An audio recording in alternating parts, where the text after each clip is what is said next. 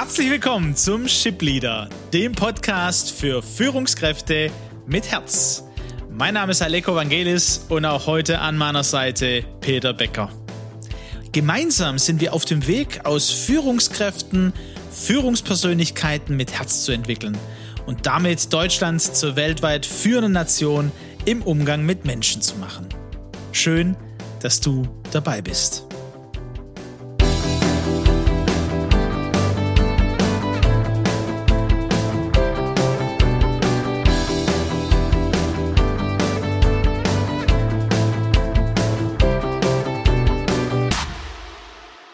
Herzlich willkommen zu einer neuen Folge des Ship Leaders und einer neuen Folge eines Espresso. Ich hoffe, es geht euch gut. Peter, im Nachklapp von unserem letzten Espresso. ja. ja, da sind wir nochmal ins Gespräch gekommen. Haben wir nochmal intensiv diskutiert, ja. Auch anhand unserer Beispiele. Ne? Ich habe erzählt, ich habe äh, so die Aufgabe gehabt, meine systemische Coaching-Ausbildung zum Ende zu führen und äh, musste dann Dokumentation meiner Coachings schriftlich haben und zwei Abschlussarbeiten schreiben. Und so das Schriftliche, das habe ich so irgendwie als Kind, Jugendlicher mit mir geschleppt, so einen falschen Glaubenssatz, dass ich nicht so gut schreibe ähm, und da habe ich viele positive Erlebnisse mittlerweile schon gehabt. Aber das war so nach langer Zeit mal wieder so eine intensive Arbeit, die ich da machen durfte, schriftlich. Also wenn um wenn es ums Reden geht und das Coaching selber, das ist kein Thema, aber eben das dann so zu verschriftlichen. Und dann habe ich so äh, auch beschrieben, das ist so ein Ereignis oder eine Situation, die mich selber dann auch in diesen Minderwert ähm, ja geführt hat. Und du hast mich dann gefragt, ja, was hast du denn dann gemacht? Ich habe dann äh, erzählt, also zum einen so meiner Seele zu sagen, ist alles gut.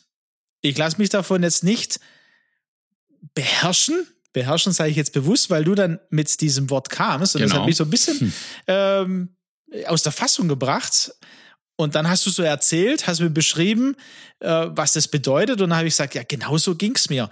Also ich habe auch mit meiner Frau dann äh, gesprochen und sie hat gerade ein Buch gelesen, so ähm, das innere Kind zu entdecken und hat gesagt, hey, Schatz, lass nicht das Schattenkind in dir gewinnen, sondern lass das Sonnenkind ähm, äh, hochkommen und ähm, ja, die, die Wahrheit sein. Und das habe ich gemacht und das hat mir einen Boost gegeben und ich habe gesagt, hey, nein, das passt so. Ich habe keine Angst, ähm, ich werde auch nicht versagen, sondern es wird gut werden, so wie es wird. Und da kamen wir ins Gespräch und ich, äh, mir war es wichtig, das nochmal einzubringen, zu sagen, erklär mal, was du meinst, dass wir uns oft beherrschen lassen. Ja, wenn man, wenn man das mal durchbuchstabiert und versucht, ein einfaches Modell, einen einfachen Satz, eine einfache Aussage zu, zu fokussieren, damit es deutlich wird, wird Allego, würde ich sagen, wirklich, ähm, wir Menschen brauchen permanent das Gefühl, wir haben alles unter Kontrolle, mehr oder weniger ausgeprägt. Ne? Ich vereinfache das jetzt mal. Das heißt, ich ähm, habe Herrschaft über mein Leben, ich kann bestimmen, äh, ich bin autonom, mehr oder weniger.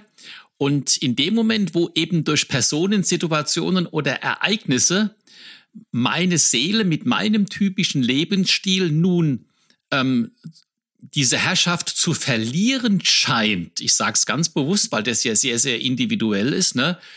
Ähm, da reagiere ich eben mit diesen überkompensatorischen Mustern. Und bei mir, das Beispiel, wo ich letzte Woche äh, gebracht habe, über diesen ähm, Verkäufer in, in dem Baumarkt, ja, ähm, der, da war wie so ein Oberlehrer vor mir und äh, ich war dann der, der kleine Bub, ne? Und ähm, der hat mir jetzt mal da gezeigt, äh, und das war für mich, der, in dem Moment hat er, hat er mich in meiner Autonomie beherrscht, ne? Und meine Reaktion war trotzig und ich nehme den Anhänger trotzdem mit. Ne? Also das hat sich, das war so deutlich da, ne? Und so habe ich versucht, aus der Situation rauszukommen. Also es geht schon um die Frage, ähm, Herrschaft über mein Leben. Und schau mal, wenn, wenn Menschen jetzt in den Burnout reinkommen, ich sage mal, dann ist es letztendlich die Kapitulation. Sie beherrschen oder auch eine Depression. Sie haben das Gefühl, sie kommen mit dem Leben nicht mehr zurecht. Sie sehen keine Möglichkeit einer Situation, die ihnen ganz, ganz viel Kraft kostet, zu entfliehen.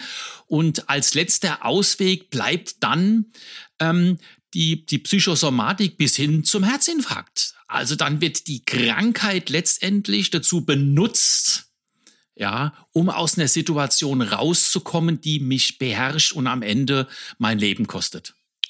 Jetzt hast du eine, eine ziemliche Linie gezogen. Ähm, vielleicht können wir die noch mal so ein bisschen äh, in Einzelteile zerlegen. Also es geht um Kontrolle, dass ich über mein Leben herrsche, ja, also dass ich Chef bin über mein Leben.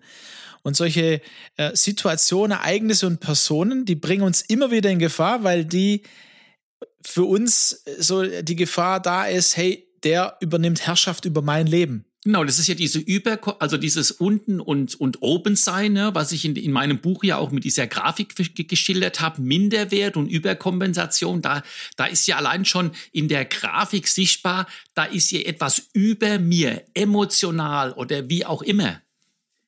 Und du führst es sogar weiter, also natürlich nicht jetzt nur deine Erkenntnis, sondern da gibt es, glaube ich, in der Psychologie ganz viele Erkenntnisse, sogar in Richtung Krankheit. Also Burnout hast du angesprochen. Wie, wie, wie können wir denn das verstehen? Ja, also ich meine, es ist natürlich äh, immer wichtig, wenn, wenn, wenn Krankheiten auftreten, dass man vorher äh, über, über den Facharzt ganz sauber abklären lässt, was, was ist eigentlich die Ursache von der Krankheit.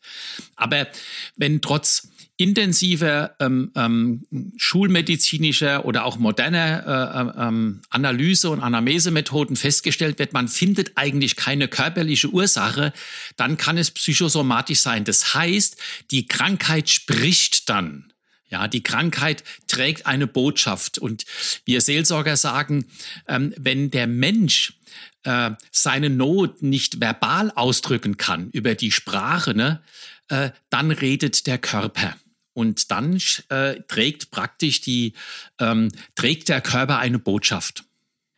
Letztendlich, ich glaube, wir können da noch kleinere Schritte draus machen. Es muss ja äh, nicht dieser äh, große Schritt Burnout sein, sondern es gibt ja ganz viele Teilschritte dazu und äh, du sagst, hey, wir sollten auf die Warnsignale auch des Körpers hören, weil äh, wir sind ja ganzheitlich unterwegs. Auch Führungspersönlichkeiten mit Herz wissen, dass sie Körper, Geist und Seele sind. Und ähm, die Körper, der Ausdruck der Seele. Ja, mir schlägt was auf den Magen beispielsweise. Genau. Oder ich genau. krieg Herzrasen oder ja. ich krieg Kopfschmerzen. Das sind ja alles Dinge, die auch im Arbeitsleben passieren. Oder mir liegt was auf den Schultern, ne? wenn ich äh, immer verspannt bin und es auch immer schlimmer wird. Ne? Also welche Lasten liegt denn als Chef dann auf mir, ähm, wenn es passiert? Also so die, die kleineren Wehwehchen sind ja auch schon ein Sprechen des Körpers. Und äh, dein äh, oder unser Impuls wäre, hör auf deinen Körper, nimm wahr. Und da sind wir dann wieder nicht nur bei den Emotionen, sondern bei den körperlichen Reaktionen. Also nochmal ein erweitertes Merkmal, um, ähm, ja, um zu schauen, hey, da ist eine Unzufriedenheit da. Ich sollte da mal drauf schauen und dann gucken, dass ich wieder Herr werde über mein Leben. Genau so, so sieht's aus, ne? diese, diese Wahrnehmung und dann ähm, mit, mit einer Reflexion dann auch zu überlegen, äh, was kann ich ändern. Ne? Also du hättest bei deiner Abschlussarbeit, hättest du fliehen können. Du hättest die Abschlussarbeit rausschieben können bis zum Es geht nicht mehr, weil du dich mit ihr nicht konfrontieren wolltest, weil du nicht wolltest, dass sie so eine Macht über dich hat und so schlechte Gefühle und so ein Gefühl des Minderwerts und ich kann nichts. Ne? Das, das ist so ein, ein Reaktionsmuster. Ich schieb's weg. Und irgendwann mal ähm, ist der Druck aber da, ist doch zu tun. Also natürlich war jetzt der Druck da, weil ich musste ja abgeben. Ne? Und ich, ich könnte jetzt auch genügend Beispiele nennen, wieso das jetzt im letzten drei, vier Monaten ausgerechnet und es war ja auch faktisch so, aber ich hatte ja auch eine Zeit davor, ne, im letzten Jahr. Ähm, und ich denke, dass genau das der Punkt war. Mein Inneres wusste, oh, diese Dokumentation und die Abschlussarbeit. Und dann äh, lädst du deinen Terminplan so voll und du findest auch tausend gutes, logisch nachvollziehbare, äh, plausible Begründungen, warum es ja gar nicht gehen konnte. Du musstest es ja verschieben, ne? es war ja so viel los. Aber die ganz ehrliche Antwort wäre jetzt gewesen, hey, diese Abschlussarbeit hat eine Macht über mich und herrscht ein Stück weit über mich und das lasse ich nicht zu. Du, Abschlussarbeit, redest nicht zu mir. Du schweigst, ich schieb dich zur Seite, du hast Sendepause. ich stelle mir so äh, gerade bildlich vor. Also ich habe äh, auch meiner Frau dann äh, geschrieben äh, und gesagt, hey, und wieder wieder neu gelernt. Ne? Also äh, wie kann ich beim nächsten Mal bei vergleichbaren Situationen damit umzugehen? Ne? Und es geht ja letztendlich auch um Führen. Also wie führe ich mich da selber? Selbstführung. Genau. Äh, die Selbstführung und ähm, die dann äh, ganz wichtig ist, um auch andere zu führen. Oder auch diese ähm, ja, auch diese, diese Mechanismen auch zu kennen, ist ja ganz wichtig, wenn ich mit Menschen zu tun habe und Menschen führe, ob ich jetzt äh, zwei, drei führe in einer Abteilung, ob das zehn oder 50 sind, die Verantwortung wird ja größer. Und wenn ich als äh, Führungskraft und Führungspersönlichkeit diese Mechanismen kenne, kann ich wiederum meinen Mitarbeitern helfen, diesen Weg zu gehen. Vielleicht an der Stelle ganz konkret, Peter, ähm, wir haben jetzt äh, persönliche Beispiele genannt, du und ich, und könnten wahrscheinlich einige Beispiele ähm, äh, weiter aufnehmen, werden das auch tun, und zwar beim nächsten Latte Macchiato am Sonntag. Und da haben wir einen besonderen Gast, weil du hast immer mal wieder von deiner Frau gesprochen. Und äh, die Petra wird mit uns bei diesem Thema, bei diesem, weil sie ja einfach eine große Erfahrung hat, äh, in diesem Thema wird sie mit uns dabei sein. Aber vielleicht, äh, bevor wir am, am, Sonntag im Latte Mercato auch noch mal tiefer gehen und ähm, ihr lieben Hörer, ihr könnt jederzeit Fragen stellen, ihr könnt jederzeit eure Anmerkungen schicken, auch äh, wo ihr sagt, das glaube ich nicht, äh, das kann nicht sein, ich erlebe das anders. Der schreibt uns, das, das ist für uns ganz arg äh, wertvoll und gut. Ähm, Peter, jetzt nochmal zu dir wie, wie kann ich denn damit umgehen? Was, was für ja, Quick Wins haben wir immer mal wieder auch drüber gesprochen. Ähm, kann ich denn da mitnehmen als Führungskraft? Ja, Quick Win, Aleko. Ähm, das, also so, so, so eine schnelle Auflösung gibt es nicht. Aber als Quick Win würde ich ähm, euch draußen mitgeben, dass ihr mal solche Situationen wirklich reflektiert, indem ihr mal das ein oder andere, was euch da passiert ist, so wie wir das geschildert haben, mal aufschreibt und euch zwei Fragen stellt.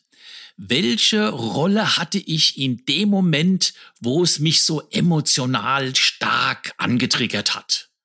Welche Rolle hatte ich da? Und welche Rolle hatte dann mein Gegenüber?